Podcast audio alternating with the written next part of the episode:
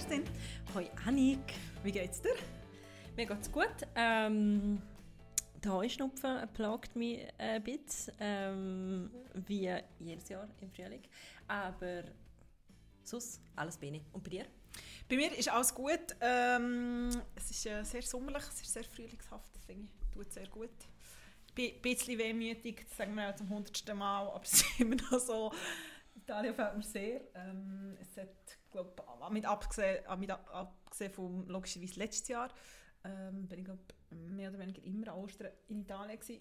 Wird, äh, es ist ja Ostern. Ostern ohne Italien. Ich bin eigentlich nicht so Ostern zugewandt. Ich glaube, wir haben letztes Jahr ähm, schon darüber geredet, dass wir nicht Ostern zugewandt sind. an dem hat sich, glaube ich, nichts geändert. Nein, an dem hat sich nichts geändert. Aber ähm, ja, so so. Aber ich habe auf den Colomba heute ähm, mm. traditionelle aus Norditalien ähm, Gebäck. Nein, es ist nicht das gleiche wie Panettone das ist also das Gleiche. Weil ich das Gefühl, es ist das Gleiche. Es ist nicht das Gleiche. Ähm, es gibt schon mal nicht zu der gleichen Zeit. Das, das ist schon stimmt. mal das Erste. Genau, das ist schon mal das Erste. Aber Und es schmeckt auch anders. Es schmeckt anders. Es schmeckt wirklich anders. Es ist auch süß. Es hat auch Puderzucker drauf. Aber es ist anders. Hat es Puderzucker drauf? Manchmal. Nein, manchmal kommt es darauf an, was du kaufst. Ja. Und sie hat vor allem eine andere Form. Columba ist vielleicht... Na, sehr ja, eine abstrakte, ja, eine sehr abstrakte Tube. Wirklich sehr abstrakt. Äh, wir sind schon wieder recht deep drin äh, in, in unseren Themen. Ähm, wir fangen heute an äh, mit einem Blick nach Amerika und äh, die Verhandlungen ähm, äh, zum Gerichtsfall äh, über den Tod von George Floyd, den Mord an George Floyd. Ähm, oder beziehungsweise darüber entschieden wird, ob es ein Mord war oder nicht. Und dann widmen wir uns noch ein bisschen Frauen, die ähm, ein, sich ein bisschen neues Standbein aufbauen.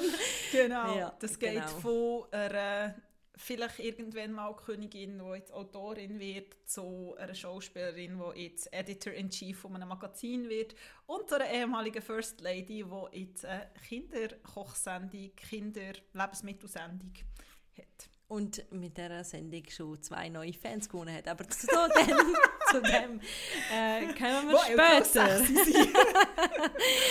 Die Zielgruppe ist grösser, als sie gedacht hat. Genau. Aber wie gesagt, ähm, zuerst lass uns mal kurz nach Amerika äh, blicken, wo irgendwie, äh, keine Ahnung, das Ganze kommt jetzt wieder auf und es ist, in dem letzten Jahr ist ja sowieso so viel passiert es ist das einzig emotionales Gewusel, wenn ich an ja. die Zeit zurückdenke vor einem Jahr. Und ähm, jetzt, jetzt hat der Prozess angefangen und ich weiß nicht, wie es dir geht, Annik, aber eben, bei mir kommt wirklich recht viel wieder hoch von diesen Diskussionen, von all dem, über das wir vor einem Jahr geredet, hat, geredet haben. Ja, ja, es ist noch interessant, weil ich irgendwie das gar nicht auf dem Schirm hatte, dass jetzt der Prozess ähm, gegen Derek Chauvin, ähm, der Polizist, dem, wo mutmaßlich der Mord an George Floyd vorgeworfen wird, angefangen hat. Also ich habe gestern irgendwie so, wo es so ist, ja, das war der erste Gerichtstag. Gewesen. Muss ich auch sagen, ich habe es vorher nicht so auf dem Schirm gehabt. Ich muss sagen, ich habe letzte Woche recht wenig Zeitung gelesen, weil ich Ferien hatte. Und habe dann angefangen darüber zu lesen und der Prozess hat angefangen. Der Prozess findet in Minneapolis statt und das ist natürlich die große große Angst, dass es zu Ausschreitungen kommt. Minneapolis ist gesichert von 2000 Soldaten und 1000 Polizisten yes. im Moment. Crazy. Ähm, es hat so kleinere Protestbewegungen gegeben und so Märsche, aber es war bis jetzt friedlich gewesen. und man geht davon aus, dass der ganze Prozess vier Wochen geht. Mhm. So, zwei Tage jetzt Er wird übrigens ähm, live übertragen. Genau, das hast du vorher gesagt, wegen Corona. Oder? Genau, wegen Corona muss er ähm, unter Ausschluss für die Öffentlichkeit quasi insofern stattfinden, dass, dass man nicht live vor Ort sein kann. Aber ähm, er wird zumindest teilweise übertragen, was ich auch so eine krasse, krasse Entscheidung gefunden mm. habe. Aber ähm, ja. Ja. Der New York Times berichtet recht minutiös ähm, über das und für die, was interessiert und ist immer am Ende von jedem Prozesstag sagen sie auch so, was ist, mhm. was ist wichtig an diesem Prozesstag. Aber es waren bis jetzt zwei Prozesstage zu diesem Aufnahmezeitpunkt. Ähm, es ist vor allem am zweiten Tag haben sie vor allem Jugendliche und ähm, zum Teil auch Kinder, so wenn ich es richtig gelesen habe, befragt, die dort im Tatort waren. Es ist auch die junge Frau äh, befragt worden, die das Video gemacht hat, wo wo man sehr genau sieht, was passiert ist. Wo sich übrigens auch entschuldigt hat beim George genau, Floyd. Genau, weil sie gesagt hat, ja, sie haben das Gefühl, sie hätten nicht mehr gemacht. Mhm. Und sehr viele von diesen Jugendlichen oder sehr viele von diesen Leuten, die, die dort Zeugen waren von diesem Vorfall, ähm, haben bis heute verständlicherweise ähm, also struggle auch immer noch einfach damit. Mhm. Das sind die Bilder, die einfach nicht so schlau ähm, los, ähm, los wirst. So. Und ich habe es noch interessant gefunden, das, was du vorher gesagt hast, eben, dass, dass jetzt so viele Themen bei dir wieder aufkommen. Ich habe in der Zeit ähm, eine Analyse gelesen, sehr, sehr treffend, die verlinken wir natürlich auch.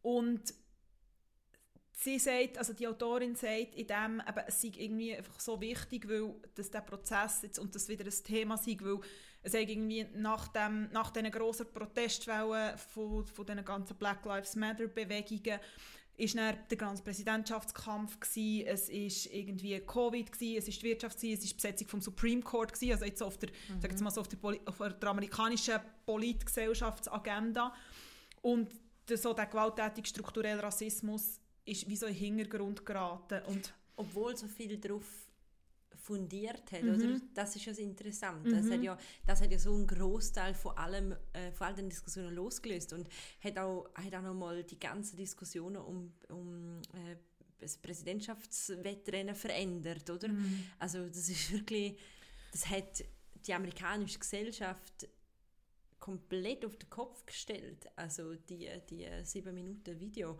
und ähm, ja, es kommt tatsächlich jetzt äh, wieder dazu von natürlich ist auch ein Moment, ich glaube, das will wahrscheinlich auch die Autorin ein bisschen aus, das ist auch ein Moment, wo man auch ein bisschen ähm, kann einen Strich darunter ziehen und sagen, nicht im Sinne vom Abschluss, überhaupt nicht, sondern was hat sich denn jetzt effektiv geändert ja. von all den Lippenbekenntnissen, die gemacht worden sind.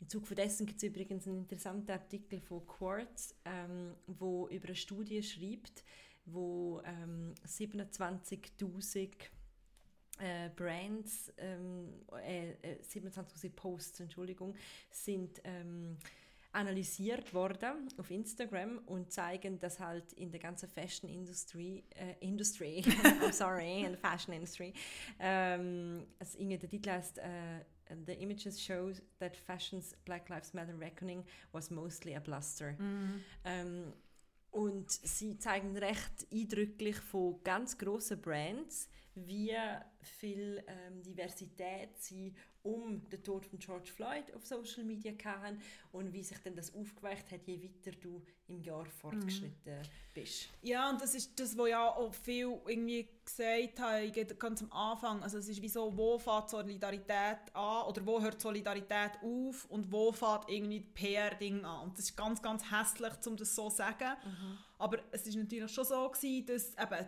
du hast es jetzt gesagt, dass Brands irgendwie waren, hey, wir machen jetzt das und das und das für Diversität. Ich finde auch, es ist es sind sehr viele coole Sachen auch zusammengekommen, weil viele auch irgendwie realisiert haben, ah, okay, sehr viele Leute oder sehr viele Brands sind nicht divers und ah, es gibt mega tolle Black-owned Businesses, ja, mhm. Surprise. Mhm. Aber dass das etwas war, wo, glaube auch bei uns sehr weit weg ist. Und es ist wie die Diskussion aufgekommen und jetzt am Zug von diesen Vorbereitungen habe ich auch so gemerkt, es ist aber so ein Thema, das so fest in den Hintergrund ist gerückt. Also auch bei mir selber, ich habe immer wieder, also ich habe wirklich auch so ein bisschen versucht, zum 8. im letzten Jahr, also aus unterschiedlichen Gründen, so was ich lese und von wem sie es lesen und habe wie auch so gemerkt, eben wenn, also wie viel liest man zum Beispiel von schwarzen Autorinnen und Autoren und mhm. wie viel liest man noch so zum Thema Rassismus, weil ich also das Gefühl hatte, es hat ganz, ganz grosse Wellen gegeben am Anfang, so das Educate Yourself mhm. Und wo aber wie so, ja, wenn ich mal so die drei Bücher gelesen habe, lese ich nachher nicht mehr und das finde ich wie mega schade und habe ich wie bei mir selber das beobachtet und habe auch so gefunden, hey, ich will das irgendwie wie nicht haben und so. Und ich glaube, für mich selber wie so ja, eher, eben, oder dass man irgendwie, eben, das, wir haben auch über, mm, wir haben Destroy You geredet, ähm, mhm.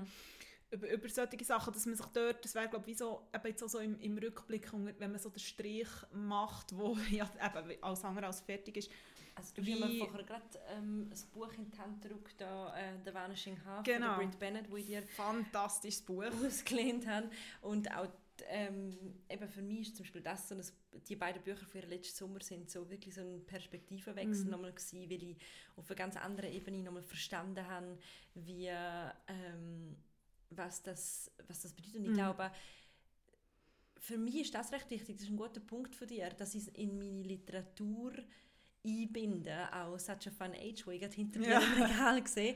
Ähm, es, geht, es ist nicht mal nur ein Rassismus-Aufklärungsbuch im Sinne von eine theoretische Abhandlung, sondern ähm, du liest aus einer neuen Perspektive und das finde ich ganz interessant, weil da kommen wir auf das, was wir ähm, letzte Woche besprochen haben. Du über die Literatur, über Kunst kriegst schon einen empathischen Blick auf Gefühle von jemand anderem. Ja, ich finde, es ist wirklich das wichtig. Also ich habe wirklich eins, eben neben «Wenn ist ein Hafen», das man wirklich sehr, sehr, sehr kann empfehlen für alle, die es nicht gelesen haben, was wirklich auch ein Buch, das ich fast nicht mehr aus der, aus der Hand gelegt habe, wo mich so aufgerüttelt hat, wo mich so gepackt hat und wo ich auch so war, what the, wo ähm, sehr eine traurige Ähnlichkeit gibt. Es geht auch an Gewalt an, Schwar an, an einem schwarzen jungen Mann. Ähm, so viel kann man sagen, das ist auch kein, Spoiler oder so. Es ist von der Angie Thomas «The Hate You Give». Es wird oft so als Jugendbuch ähm, verkauft. Ich finde, es ist, also, es ist wirklich, man kann das bestens lesen als erwachsene Person. Mhm, Wo, es, geht um eine, Ju- also es geht um eine Jugendliche, aber viel mehr finde ich, hat es für mich auch dann nicht mit einem Jugendbuch zu tun. Also man kann es natürlich auch als jugendliche Person lesen, so ist es nicht gemeint. Und das ist auch, also das ist wie so nah erzählt und das ist so, mir hat das wirklich so mitgenommen. Ja, das, also ich bin jemand, der sehr gut so in Bücher reintaucht, aber dass es mich wirklich so tagelang noch so mitnimmt und so verfolgt. Und ich habe auch sehr viele Interviews mit, mit der Autorin gelesen und so. Und wo man glaube auch wie, wenn man nachher nochmal etwas liest, so für sich selber, ich finde, man muss dann auch wirklich nicht so den Aufklärungsmessias machen und so sagen, ja, aber du musst noch das lesen und du musst noch das lesen, aber einfach so fürs eigene, fürs eigene Gefühl und eben, ich bin wirklich irgendwie auch erklüpft, als ich plötzlich gemerkt habe, ah krass, jetzt ist der Prozess und ich habe es irgendwie wie nicht mitbekommen. Also, d- es, gut, aber man spiegelt sich dann irgendwie auch wie so ein Ich bisschen finde selber. deine, ich finde deine Erklärung auch zauberhaft, dass du gesagt hast, du hast Ferien, ich habe keine Zeitung gelesen. Das ist, glaube ich, die schurnischste Aussage, die es überhaupt Ja. gibt. Alle anderen lesen Zeitung, wenn sie Ferien haben. Und dann ich so, sorry, in Ferien. Für einmal ist eine Woche habe ich nicht Ausrede. jeden Morgen Zeitung Das war gelesen. ja wirklich keine Ausrede. Gewesen, Nein, aber ja es ist einfach aber äh, es ist, äh, es ist sehr eine, eine schöne Aussage. Ähm, ich habe übrigens da noch etwas auf meiner Leseliste, wo, wo ich vor mir herrsche, weil ich effektiv ein bisschen Angst habe und ich werde es jetzt aber ähm, ich werde es vielleicht sogar in die Osterferien mitnehmen. Äh, Nickel Boys. Ähm, und das ist ein Buch, das eine Freundin von mir mir schon x-mal empfohlen hat. Und sie sagt selber, es ist wahnsinnig brutal und ich glaube, diverse Leute sind schon zu Tränen gerührt worden davon. Darum habe ich wirklich ein bisschen Angst davon, aber es ist etwas, wo ich auch unbedingt, wo es auch um strukturellen Rassismus geht und wo ich auch auf meiner ähm, Bücherliste habe. Aber ja, wir sind irgendwie so halb abgeschweift in unsere Tipp-Kategorie, die eigentlich haben wir als End markiert für den Podcast. Aber ja, ich, ich, mir ist es ähnlich gegangen. Ich, plötzlich ist der, der, äh, der Prozess da. Es wirft irgendwie wieder die Frage auf, was hat sich getan seit dem letzten Jahr. Dann irgendwie wieder Pandemie, wieder... äh, Es ist so, es fühlt sich alles so bisschen wie ein einzig grosses, furchtbares Flashback. Und manchmal geht es mir noch immer so, und ich glaube, das ist mir aber uns beiden schon vor einem Jahr so gegangen, dass man wieder nochmal liest über den Fall, über, über die Gewalt, über die Tat und man denkt auch so, das kann nicht wahr sein. Es ist so, es ist eine Brutalität, einfach nicht fast nicht zu überbieten. Ja, und eben, ich glaube, das ist, eben, weil es so, weil es die ganze Welt aufgelöst hat, ist glaube wirklich eben so, es, es liegen glaube bei allen recht nervenblank, so eben in, in, ähm, in Minneapolis, ich glaube, also ich habe nicht mal gelesen, es war eine kurze Diskussion, gewesen, ob man es wirklich dort machen, soll man es in einem anderen Ort oder in einer anderen Stadt ähm, machen. Und die Frage ist natürlich auch, eben, Stichwort, was, was ist seitdem passiert, das ich noch interessant gefunden auch in diesem ähm, Zeitartikel, ähm, geht es darum, dass, eben, dass einzelne Bundesstaaten haben schon angefangen, wie so, ähm, sich zu reformieren, was so Polizei betrifft und so. Ähm, und das Repräsentantenhaus hat ein Gesetz verabschiedet, das heißt George Floyd Justice in Policing Act, wo es eben darum geht, dass der Polizei diskriminierende Praktiken ähm, verboten werden und ähm, dass die Rechenschaftspflicht erhöht werden soll. Das Ding ist wie, ähm, das schreibt die Autorin in dem Zeitartikel, die Aussichten, dass es im Senat gegen oder mit den Republikanern auch wirklich durchzubekommen, Wie immer. Sind sehr gering. So. Und das ist natürlich auch etwas, eben ein Stichwort, was, was passiert, weil, weil es natürlich auch die Polarisierung gibt. Es hat ja das, das, auch das Blue Lives Matter ähm, gegeben, also das auch das Leben der Polizisten zählen. ähm, Nicht alle Männer. Hashtag nicht alle Männer. Hashtag Ja, genau. nicht alle Polizisten. Oh, Ja, well, so. okay. Also ich hoffe wirklich auch so, wirklich, dass das irgendwie friedlich bleibt. Also ich finde schon irgendwie 3000... Ja, natürlich hoffe ich, dass es friedlich bleibt, Also aber ganz so- ernst, ich hoffe auch einfach, dass, dass die, der Polizist eben ganz besonders zur Rechenschaft gezogen wird für die Brutalität. Ja, also, unbedingt. ähm, ich, ich kann mir nicht vorstellen, dass es nicht passiert, weil pff, ich finde es relativ eindeutig und ja, aber ähm, ja, wir, wir werden es weiter ähm, im, im Blick behalten und ähm, bevor wir weitergehen zu ähm, unseren Ladies, ähm, ist Zeit für das Wort von Una parola ancora. Parole, parole, parole, Ascoltami. parole, parole, parole. Genau, diese Woche bin ich dran. Ähm, ich habe dir ein englisches Wort ähm, mitgebracht, das man nicht kann übersetzen kann. Ich habe mir wirklich überlegt, ob man es kann übersetzen kann. Es ist sehr pandemie-getrieben. Irgendwie auch, oder sehr auch so für Pandemie bezeichnend. Und zwar a loneliness. Yes, I feel it too. ähm, ich, das ist tatsächlich ein, ein Begriff, ähm, wo so halb mir schon, schon seit einer Woche in Text festsitzt, wo ich irgendwie nicht so richtig fertig kriege über, über ähm, eben die Loneliness. Ähm, der Pascal Blum hat übrigens einen schönen Artikel auch ähm, geschrieben im Tagi dazu, wo ich natürlich auch gelesen habe.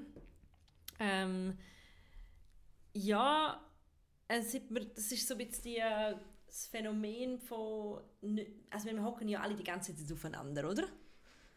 Du Ja. vielleicht, du wohnst allein, das verstehe ich. Wer nicht allein wohnt, kennt das Phänomen, dass man einfach irgendwie 24-7 aufeinander ist. Oder kennst du das Phänomen auch ein bisschen? Ja, ich habe mir das eben auch kurzzeitig überlegt. Ich glaube, ich kenne es in einer anderen Art. Es ist natürlich schon so, wenn du allein wohnst, ist es nochmal etwas ganz anderes, als wenn du in einer WG oder mit einem Partner oder einer Partnerin oder mit einer Familie wohnst.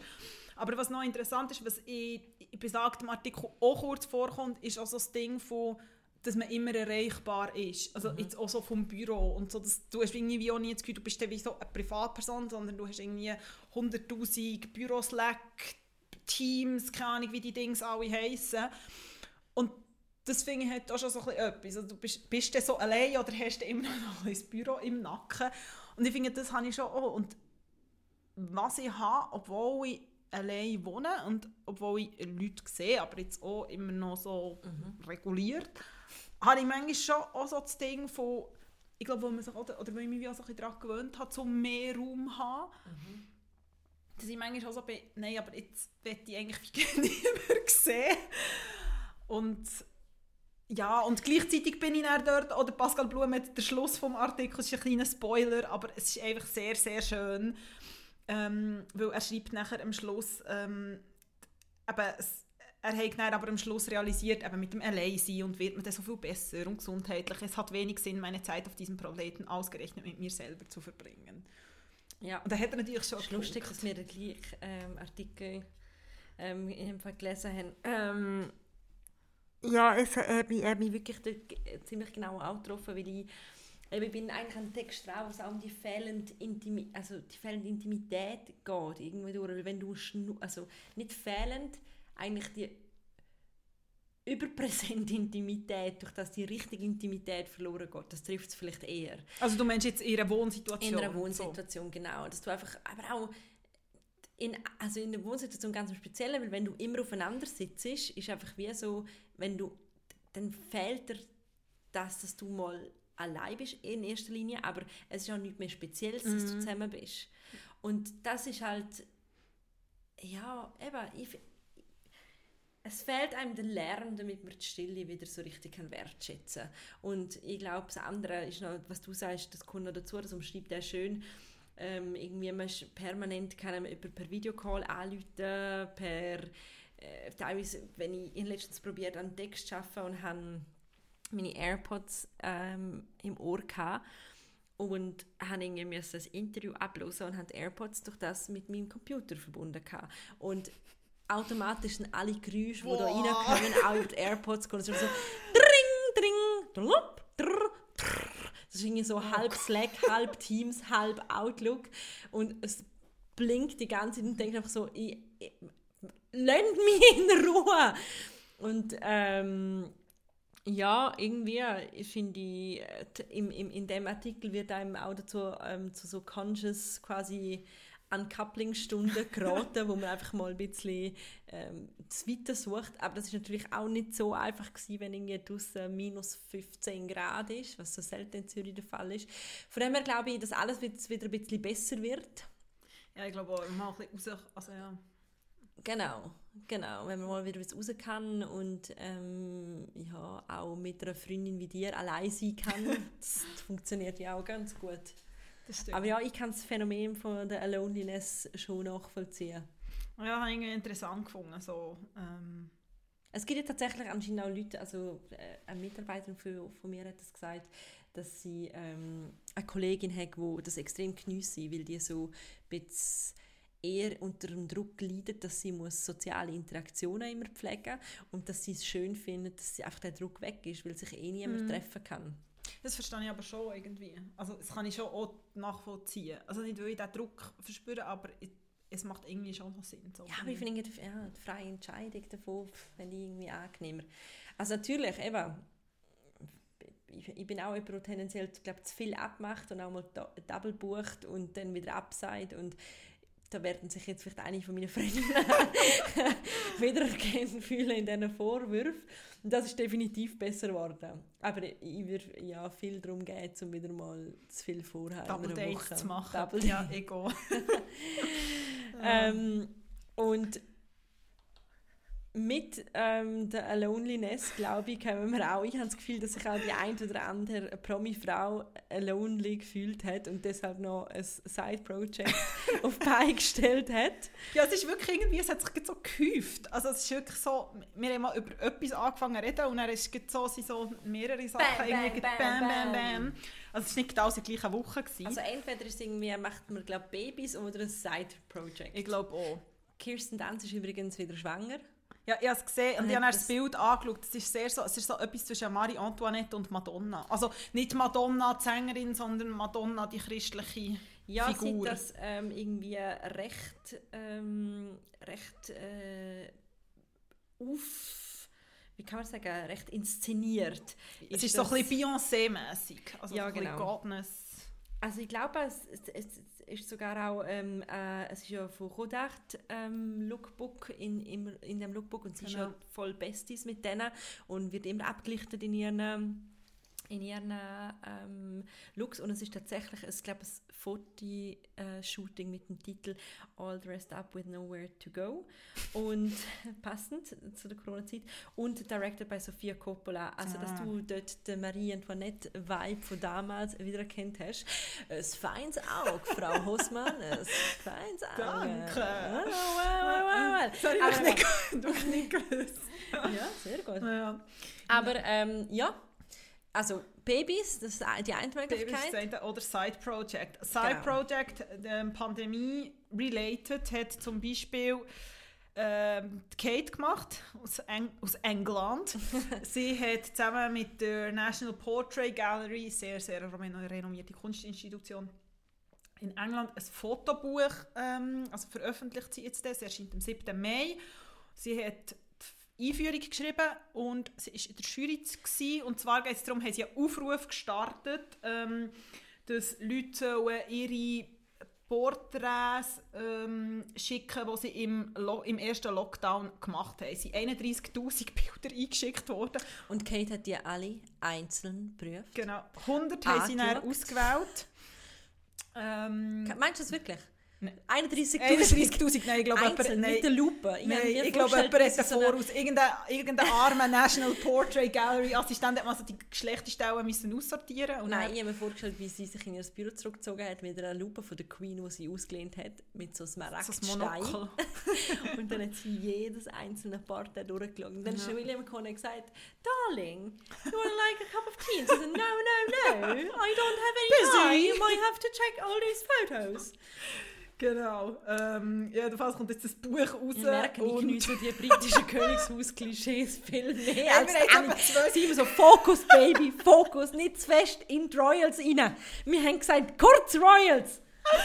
Nein, wir haben, ja jetzt, wir haben, letztes Mal haben wir eine Royal freie Folge gehabt. das war eben, eine Premiere. Royals, sind wir- Super. wir- Nein, ja, genau. Wir machen es auch kurz und schmerzlos, Das aber ist ja, wichtig. erzähl bitte. Nein, äh, los, los, los, weiter noch. nein, nein, nein, nein. Nein, nein. Ja, und es ist auch der, der Erlös geht an zwei wohltätige Stiftungen und so. Es ist jetzt nicht so, dass sie sich mit dem finanzieren. Also auch Kate und der William nicht. Was mich auch irritiert hat, ist, dass das Ganze angekündigt worden ist mit einem Bild, Ja. wo man sie sieht, so mega perfekt ausgeleuchtet, wie so in goldigem Licht, wie sie eine Kamera in der Hand Ja, halten. ich bin auch so verwirrt. Und ich bin zuerst mal bei den ersten paar Schlagzeilen, wir haben zu diesem Buch habe ich das Gefühl gehabt, dass sie selber fotografiert Ja, ich habe auch gedacht, sie- da, die Ja. Kamera.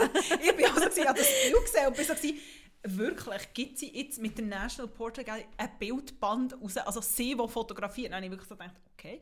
Also Das wäre sie huge gewesen. Das wäre recht huge gewesen. Ich, hätte, ich weiß nicht, wie ihre Fotoskills sind, ich will jetzt ihr nicht zu treten, aber hätte ich so ein bisschen. Weiss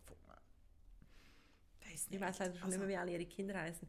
Aber ähm, es wären dann wahrscheinlich einfach nur solche gewesen vom Insert their names. Ja, ich bin jetzt auch Ah, gerade am überlegen, fällt sie nur Archie, aber Archie Nein, ist der Archie ist andere. der andere. Wow. Der lebt ja jetzt in den USA. Ja. Aber da können wir Don't Go Down this Rabbit. Nein, George. Ja, Und stimmt. der Henry, nein, nicht Henry, irgendwie so. Maybe. Maybe. Egal. Egal. Jedenfalls hat sie ähm, das Side-Project lanciert und sie hat irgendwie... Ja, ich habe mich gefragt, sie hat irgendwie einen dreiteiligen Tweet zu diesem Buch irgendwie auch geschickt und es war so, gewesen, ja, we, we, we'll think of all the challenges we all face. Dann ist so ein bisschen, bin ich so ein bisschen gewesen, slippery line, weil es ist, we're all in this genau together. Es ist so gewesen, Einfach wirklich genau das Gleiche denkt. Ich meine, gleichzeitig ist the love once we lost. Ich meine, du kannst auch jemandem absprechen, egal in welcher privilegierten Position ist, wenn du jemanden verlierst. Aber the extended isolation from our families and friends and the strain placed in our key workers. Finde ich schon so. Es ist, es ist noch gut so gegangen, aber es ist so kurz einfach knapp gekratzt. Find, du, ich glaube, man muss Geschmack. dann mal schauen, wie das Fotobuch so aussieht. Ja. Ich nehme jetzt mal an, sie haben auch ein bisschen auf ähm, Diversität geachtet, hoffe ich. Ja. Bei den 31'000, die es äh, gecheckt haben. Ähm, aber ja, mal schauen, wie das äh, ankommt. Äh, so, das erste Feedback war jetzt eher wohlwollend. Gewesen. Ähm, und dann mal, mal schauen. Aber ich finde, das ist eigentlich auch die, die das wenigste spannende Side-Hustle-Project, das Also heute Kerstin vorstellen. über das Spannendste reden. Willst du es jetzt oder möchtest du zuerst über... Zuerst, Wenn wir bleiben wir bei bei den Printprodukten. Oh, ja, sehr gut. Ähm, und zwar habe ich dir ja einen Input weitergeschickt von der Drew. Ja. Äh, Drew Barrymore, äh, Schauspielerin, Kinderstar. Ich habe irgendwie schon immer so einen latenten Crush auf sie, weil ich sie auch so super sweet und cool finde. Ähm, muss aber auch ganz ehrlich sagen, dass so ihre neue Inner Oprah, die sie channelt, Ja. äh, mir also ein bisschen anfängt auf den Senkel zu gehen. Ich habe schon immer sie dann also das ganze Flower Beauty Industry Ja, ja. und Sie Flower mit Walmart Movies und weiss ich nicht was alles. Und Flower Beauty habe ich schon immer so ein bisschen probiert zu ignorieren. Dann hat sie auch mal noch gemacht so eine ganz furchtbare Kleider- und Accessoires-Linie mit ähm, Amazon. Oh. Und ich glaube, Dear Drew heisst, oh mein Gott, dass ich das noch weiss, weil ich sind so kleine äh, Brie so Briefkuverts sind so das Logo gewesen irgendwie.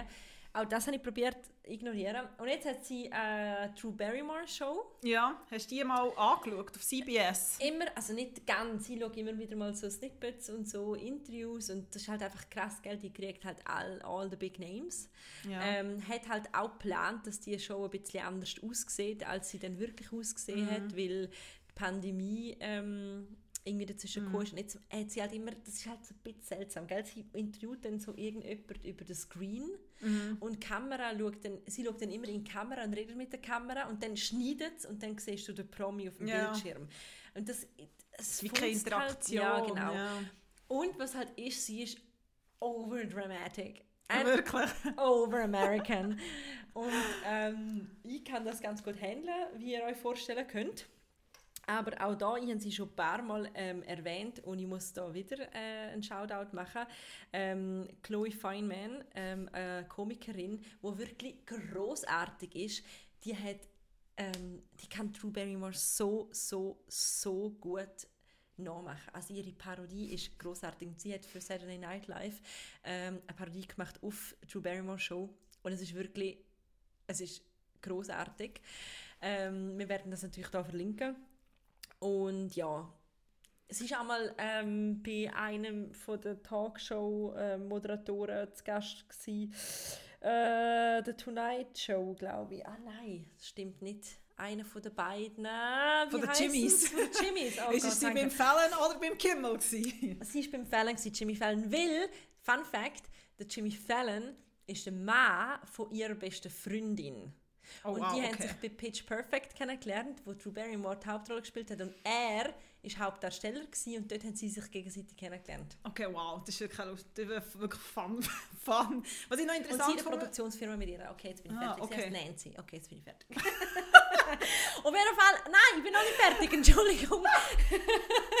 sie, hat die, sie hat die Show und jetzt hat sie auch noch einen Post gemacht, dass sie neben ihrem Make-up-Universum und ihrer Show und allen anderen Side-Hustles, sie hat jetzt eben, sie gibt jetzt irgendwie noch Airfryers raus. Airfryers sind also the most American thing, auf, Ja. wo man sich vorstellen kann. Man kommt jetzt als Printprodukt raus. Genau. Zur Show habe ich etwas Interessantes gelesen. Dort ist eben dann so gestanden, ja, man irgendwie so ein bisschen das Gefühl gehabt, sie will so ein bisschen die Antithese von der Ellen-Show sein, weil dort ist ja so toxisches Arbeitsklima, haben wir auch schon darüber geredet im Podcast. Ja, und Ellen ist auch Und so ein sie bisschen zynisch. Ja, so ein und sie will so ein bisschen die Antithese zu ihr sein. Passt. So ein bisschen die coole Antithese. Und ja, jetzt gibt sie Drew raus. Ähm, erscheint das erste Mal am 21. Juni. Es kommt vierteljährlich raus beim Bau, bei Bauer Media, äh, based in Deutschland. Ist aber weltweit. Bravo gehört dazu, unter anderem. Die Deutsche Cosmopolitan oder Joy. Und es ist Bauer Media, wo im ähm, letzten Jahr ähm, unter anderem InStyle Australia Mhm. ähm, geschlossen hat. Also geschlossen, ähm, äh, gesagt hat, geht nicht mehr, Ciao, wir ohne. nicht mehr, Print lohnt sich nicht mehr. Ja. Ähm, Barrymore ähm, nennt es ein Optimism Magazine. Oder a feel-good publication. Ah, oh, that is both very commercial and very personal. Was ich auch einen, einen schönen Bogen finde. It's very commercial, but also very personal. Ja, noch gelesen, auf der Webseite steht From life and style to travel and food, we seek out the personalities, places, products and ideas that shine. Of Es ist wirklich, also es ist wirklich nicht, es ist wirklich nicht erfunden. Ja. Ähm, Und ja. es ist natürlich, auch da kommt natürlich jetzt der Oprah-Vergleich, weil Ja. ähm, das Oprah-Magazin ist ja ähm, auch äh, eingegangen Letzten worden. Dezember. Ja, genau. Vor allem nach 20 Jahren. Ich habe nicht gewusst, dass das so lange gegeben hat. Ja, das ist recht krass gewesen. und jetzt ähm, kommt halt, kommen die wieder und setzen voll auf Pri- Print und was ja auch schön ist und uns freut, wir beide ähm, so halb auch immer noch Printlerinnen und ja, sie Sie sagt, sie wüsste, dass es auch ein bisschen ein Risiko sei, aber sie das Ma Magazin haben sie ihr Leben lang schon begleitet. Und Ja. sie hat dann auf Instagram so ein paar Bilder hochgeladen, wo man sie sieht, wie sie so in ihrem Zimmer steht und hinten dran lauter Print. Ja, aber dort habe ich dann auch so gedacht, auch mit diesen Sketches und so, habe ich so gedacht, ja, das ist jetzt nicht wirklich so, wie ein Printmagazin oder eine Zeitung Nein, entsteht. ich muss leider euch alle ein bisschen Es ist, wirklich, es ist wirklich leider nicht so romantisch oft. Ja, genau. Ähm, ja, aber zu dem, was du gesagt hast, eben mit dem, ja, sie struggle und so, der Guardian hat sie dort zitiert. Und sie sagt nachher auch, maybe if we get going and we find the bandwidth to do that, the sky is the limit, she added. On the digital side, Drew will just have a landing page online and a newsletter. Also, es ist so bisschen- is the limit. And it will shine. And it's both commercial Es and also very so, personal. es tut mir wirklich, es tut mir wirklich muss ich so ein bisschen lachen. Aber das Ding ist schon, die Webseite ist so sehr, auch sehr shiny. Ähm, sie wird auch so eine eigene Ant-Kolumne haben, also so Dear Drew heisst sie, glaube ich. Ähm, ja. Und Drew's News ist so eine Kategorie, aber dann Dear Drew, dann People We Love, Inspiring Friends and Everyday People, Places Siehst to Go. Drew hat eben wirklich glaub, das, das, das Label damals schon gehabt. Das Das, haben sie super wiederverwertet. Ja, also, sie gemerkt, haben im, im, im Brainstorming Room gefunden, Also also, sorry, da ist doch schon mal etwas rum gewesen. Also sie hat ja ähm, in, der, in der Drew Barrymore Show offenbar schon so eine Section, wo sie so Dear Drew, Ask Drew Ah, okay. ähm, beantwortet. Das ist richtig. Ja, also ich glaube, sie ist, also sie ist ja wirklich so ein, ein Sonnenschein und ähm, Mir Hey. scheint es wirklich im Moment ein bisschen zu fest. Ich wirklich, vielleicht bin ich einfach, vielleicht bin ich echt der alte Pessimist oder die alte Pessimistin, aber irgendwie, Es ist vor allem, ich bin mega gespannt. Ich finde, wieso, ich finde, es soll zuerst mal rauskommen und dann finde ich, kann man etwas sagen. So. sie ja, aber es ist, das ist sehr neutral und sehr politisch korrekt. ich finde, sie ist Äh, wirklich auch toll. Also ich ja. finde sie jemand, der toll ist. Aber sie ist auch sehr, sie hat auch ultra darke Seite, weil sie halt einfach auch so ein Kinderstar ja, mega. ist. und sie ähm, war auch nicht immer so shiny, gewesen, muss man sagen. irgendwie mega früh schon alkoholabhängig Mm, und mega schlimm. Genommen und so. Sehr früh meine ich, nicht einfach allgemein im Nein, Leben, nein. sondern wirklich Ja, mega früh. früh. Ich habe übrigens zu dem Thema mal ein sehr gutes Interview gelesen mit ihr ähm, für The Guardian. Ähm, ich glaube, es ist, ja, ich sehe gerade, das ist schon fünf Jahre her. Ich werde das auch verlinken. Und ähm, der Titel heißt Drew Barrymore, quasi Quote, My mother lock, locked me up in an institution at 13. Boo-hoo, I needed it. Quote Krass. Ende. Und das ist, glaube ich, so, das umspannt recht gut die Offenheit in dem Interview und sie geht mit sich selber recht hart ins Gericht, aber auch mit ihren Eltern, mit der ganzen Industrie. Äh, sehr guter, ähm, guter Lesetipp und das hat, glaube ich, auch nochmal meinen Blick so auf sie ein bisschen geändert. Und dann ist sie noch so recht so, wie man Tacheles reden. Und ja, jetzt, jetzt ist sie recht auf dem shiny, Jetzt scheint alles recht. shiny äh, way. Aber ja, wir, wie du sagst, wir werden uns das zutun, das Magazin, wenn wir dann irgendwie die Hände äh, Draht kriegen. Das Ja, irgendwie, irgendwie falsch. falsch. Wenn wir es in die Hände kriegen, in die Hände in die. Hände kriegen, so ist es. Ja. Und ja, Ja. Ein weiteres Side-Project, aber nicht äh, printed, sondern äh, Kindersendung, äh, hat Michelle Obama gestartet. Und zwar ähm, vor zwei Wochen ungefähr ist das live gegangen, am 16. auf Netflix. Es heißt Waffles and Mochi. Und es ist eine Kindersendung. Es geht um Lebensmittel und es geht um Ernährung. Ähm, es gibt Folgen, die heißen Tomato und Salt und Potatoes. Und der Strang ist so der, es gibt die Waffles und das Mochi, so, und das sind so zwei Puppen und die müssen immer so Sachen... Am Anfang ist immer sie so ein, sind, sie, man muss eine sagen, Lösung, so. man muss sagen, sie kommen aus einem Traumland, Genau. wo alles frozen ist. Genau. Und sie essen zum Morgen Eiswürfel und zum Mittag Eiswürfel und Ja. zum Nacht Eiswürfel. Und sie träumen aber von mehr. Und Genau. dann kommen sie quasi in the real world, in so einen Supermarkt und so Genau. weiter. Und er, und Das ist die Storyline. das ist die. Storyline. Und nachher wird auch immer so, also während der Sendung werden Waffles neben denen... hat so Mini-Moon-Boots an. Ja, sie sind wirklich mega herzig. Und also das Mochi, hat dann, es gibt so eine Szene, sie reisen dann immer so mit so einem äh, Einkaufswagen durch die, um die ganze Welt. Es werden auch immer wieder so neben so Zeichentrickfilm-Einspieler gibt es auch so Einspieler mit Kindern, wo so Kinder auf der ganzen Welt auch befragt werden zu irgendeinem Thema. Ist das Huhn oder das Ei zuerst gewesen, zum Beispiel? Und die Kinder antworten auch in ihrer Muttersprache, werden synchronisiert von Kindern auf Englisch, was ich im ersten Mal ein bisschen verstörend habe gefunden was aber irgendwie auch Sinn macht eigentlich. Und ähm, genau, und dann gibt es aber auch eine Szene, wo Mochi so einen sehr herzigen Hut an, also so einen Helm an hat und so es halt rund ist. Ist ja. Ja. Ähm, und Michelle Obama ist in dieser Sendung Mrs. O ähm, und sie wird so als die Supermarktbesitzerin ähm, tritt sie auf. Und das tönt zum Beispiel so, wenn sie dann mit Waffle und Mochi interagiert. We thought we had to make the potato awesome by bringing back a Mars potato, but Mrs. O, can I tell you something? Yeah, It was already awesome. that's an important lesson to learn. You know, sometimes we make the mistake. Also ich, bin ja vor allem Mochi-Fan, muss ich ganz ehrlich sagen. Ähm, und ich bin sowieso sehr überrascht gewesen, weil ich gedacht habe, also meine, sie, gibt noch nicht wenige Amerikanerinnen und Amerikaner, die sich immer noch wünschen, dass es irgendwann eine Michelle Obama äh, ähm, als Präsidentin gibt.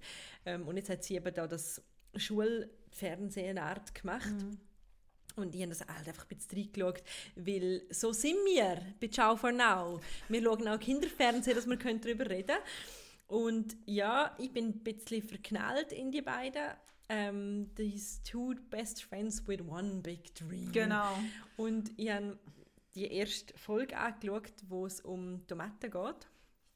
Und ähm, ich musste lachen auf, auf, auf mehreren Ebenen. Das erste Mal ist, ähm, ich finde es herzig, sie äh, besuchen dann mit ihrem fliegenden Einkaufswagen ähm, äh, Sami Nosrat, wo ähm, die, das tolle Buch und auch die schön ähm, vierteilige Serie Salt, Fat, Acid, Heat äh, gemacht hat, wo großartig ist und sie sie besuchen dann die zwei und sie fragt dann, ja, haben ihr denn schon mal eine Tomate gegessen?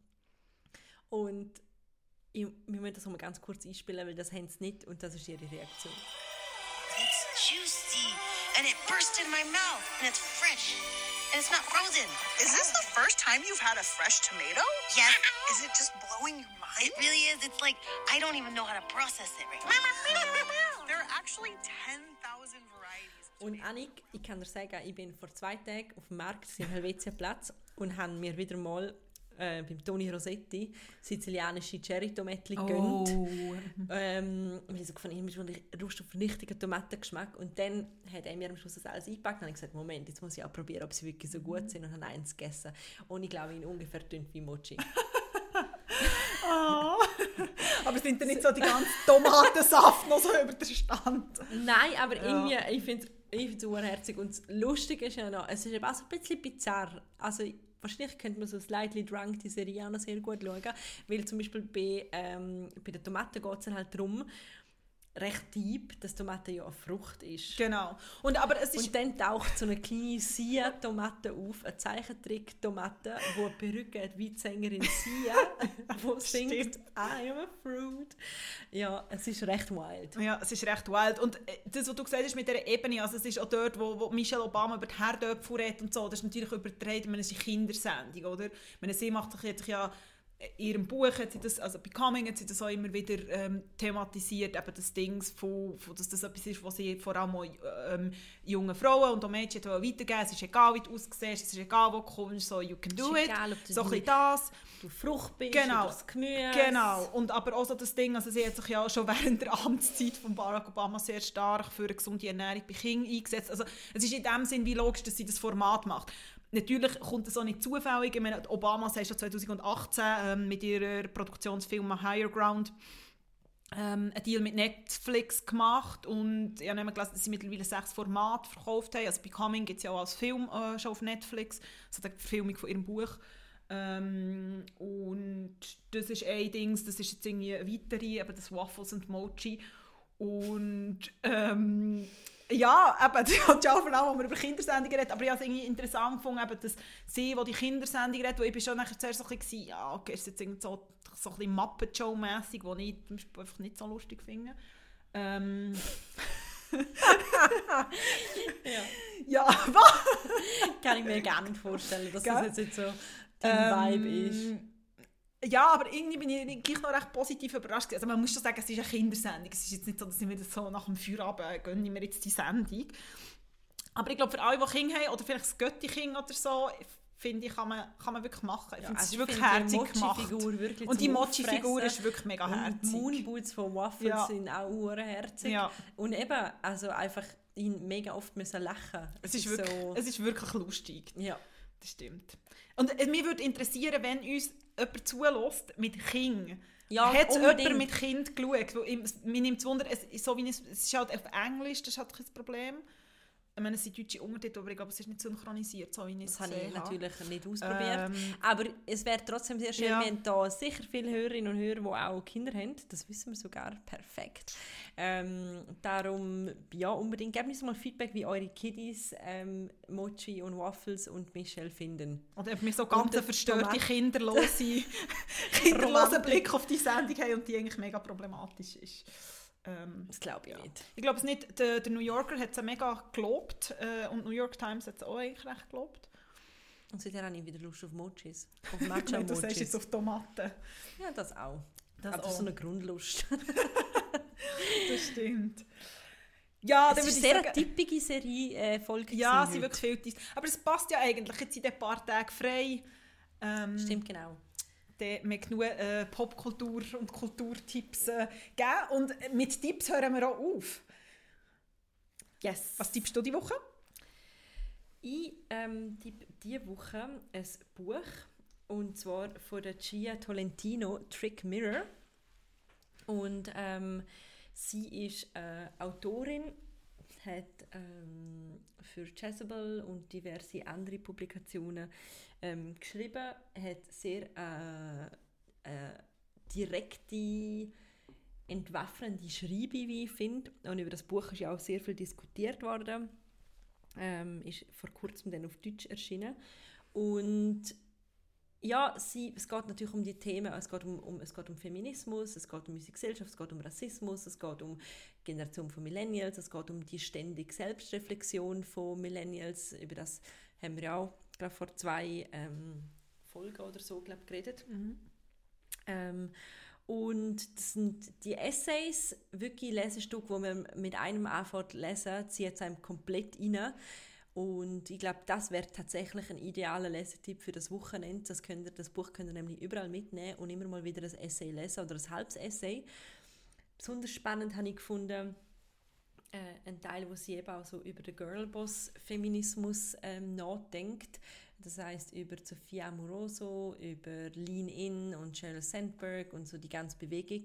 Und sie geht mit dem natürlich auch sehr hart ins, ins Gericht ähm, und sagt, The problem is that a feminism that prioritizes the individual will always, at its core, be at odds with a feminism that prioritizes the collective. Ähm, sehr ein interessanter Gedanke. ja.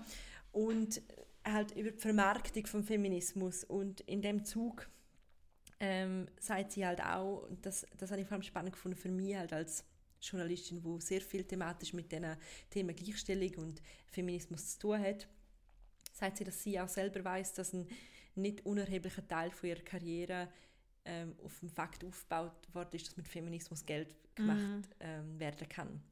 Und dass sie probiert, so eine Trennlinie zu ziehen zwischen einer Frau, die den Feminismus ernst nimmt und einer Frau, die probiert, ihre persönliche feministische Marke zu verkaufen. Und sie probieren immer auf der ethischen Seite zu bleiben, was dann auch immer das heisst. Und äh, ich glaube, das ist äh, sie will halt wie gesagt, hey, komm, ich, ich probiere wegzugehen von dem ganzen kitschigen Girlboss-Ding und ähm, probiere irgendwie mich fernzuhalten von Empowerment-Konferenzen. Und ich finde das mega spannend, weil das, auch, es ist aber auch ein Zeitphänomen, glaube ich. Und ich glaube, sie macht sich wahrscheinlich jetzt auch, ich kann nicht ihre ganze Arbeit gelesen, vielleicht hätte sie das wirklich auch so können durchziehen aber ich persönlich an mir habe auch eine Entwicklung gemerkt, ähm, vom Zeitgeist, wie sehr man das von sich wenden kann. Ich weiß, dass es vor vier Jahren noch lange nicht so üblich war, in dem Maße über feministische Themen beispielsweise zu schreiben oder zu reden. Ähm, es, ist, es hat eine ganz andere Kultur geherrscht, habe ich das Gefühl. Und ähm, vielleicht hat es auch Frauen dort noch gut tun, dass sie das so ein bisschen popkulturell haben können ähm, ausleben. Also über das haben wir auch schon oft geredet, du bist ja all bei Feminists. Ähm, wenn das am Schluss dazu führt, dass sich ein Mädchen so ein Shirt kauft und dann damit auseinandersetzt, dann tut es der Sache irgendwie gleich einen Dienst.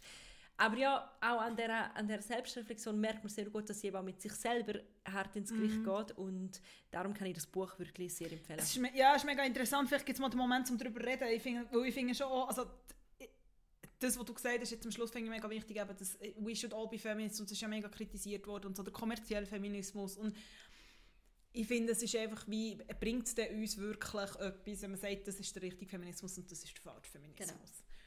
So, ähm, aber ja, vielleicht sprengt jetzt hier der Rahmen, aber Absolut. vielleicht gibt es noch eine andere Möglichkeit, wo man das mal, ich finde, das eine sehr, sehr spannende Frage ähm, und es steht auf meiner Leseliste, jetzt äh, möchte ich unbedingt in meine Bücherei vom Vertrauen und, und es für Ostern kaufen. ja, unbedingt, mach das. Vielleicht können wir auch noch mal irgendwann darüber reden. Hey, aber jetzt, Annik, hast du mir versprochen, dass heute von dir ein Trash-Tipp kommt. Du musst mir par partout nicht verraten, was es ist. Und jetzt bin ich total gespannt. Es ist nicht so ein trashiger Trash-Tipp, aber und es ist ein Tipp, der ein bisschen in die Zukunft geht, beziehungsweise um sich das Datum vormerken, und zwar der 27. April, weil dann kommt OC California zurück. Und zwar in Form von einem Podcast, der heisst «Welcome to the OC, Bitches». Ähm, der Satz ist gefallen in der ersten Sendung. Ähm, und zwar redet Rachel Bilson, die Summer Roberts gespielt hat, mit der Melinda Clark, die Julie Cooper gespielt hat, ähm, in jeder Folge vom Podcast über eine Episode. Und ähm, sie teasen es selber so an. Rewatch podcast as only the two bitches who were there could do. We're starting from the beginning, back when we were just guest stars. Do you remember that, Rachel? Yes. Ew. So watch along with us. Every week we'll go through an episode as we. Also es wird wahrscheinlich auch recht viele so Rückkehren geben ähm, von, von verschiedenen Schauspielerinnen und Schauspielern. Und wir haben auch immer mal wieder über OC California und das Phänomen und Mode und aber die Problematik auch geredet und ich bin sehr gespannt ähm, und ich werde unbedingt mit dir darüber reden nach dem 27. April. Ähm, ja, ein kleiner Tipp zum Vormerken. Für alle Grossartig. OC-Fans. Also kann man den Trailer jetzt schon hören, oder? Den Trailer kann man hören, aber eben, er ist relativ kurz und die erste Folge kommt dann in drei Wochen. Rachel Bilson finde ich sowieso so herzig. Ja, die finde ich super. Ich bin zwar immer noch ein bisschen verwirrt, dass sie da mit dem Typ von Gossip Girl zusammen ist. Irgendwie bringe ich das immer noch nicht so ganz zusammen. Ist sie gar nicht? Nein, nein, nein. Ist das nein, nicht sie? Nein, nein. nein. Mo, sie ist doch mit dem Lonely Boy zusammen. Nein. Du, ver du verdrehst alle Wow, okay. Serien-Fun-Facts. Okay, ist der Moment zum Aufhören. Nein, das müssen wir jetzt noch ganz kurz klarstellen. Der Adam Brody, Ja. wo der Seth gespielt hat, ist Ah, ist ihr Ex-Freund. Und der ist Ja, zusammen der mit ist Leighton Ah, Die Meester. sehen aber auch so gleich wo, aus, wo. Blair Waldorf gespielt hat. stimmt. Und der Lonely Boy, Ja, ja, ja. also known as, Dan, hat er Dan geheißen? ja, er aber ich weiß nicht, wie er im richtigen Leben heißt. Der ist wiederum zusammen mit einer von der Kirky Sisters, von der Dominic Kirky, die mitgespielt hat bei Girls, der ihre Schwester, der Domino Kirky. Ah, okay, wow. Ja, aber ich finde aber Rachel Bilson und Leighton Meester sehen auch so ähnlich aus. Ja, vielleicht hat der Adam Brody vielleicht so ein bisschen einen Typ. Asche Ist auf mein Haupt. Aber wir haben jetzt äh, auch noch über eine Serie, Serienkarussell und, und das Boyfriend-Girlfriend-Karussell geredet. Ja. Und in dem Sinne würde ich sagen, ich habe noch Hunger, Annik. Ciao für now. Ciao.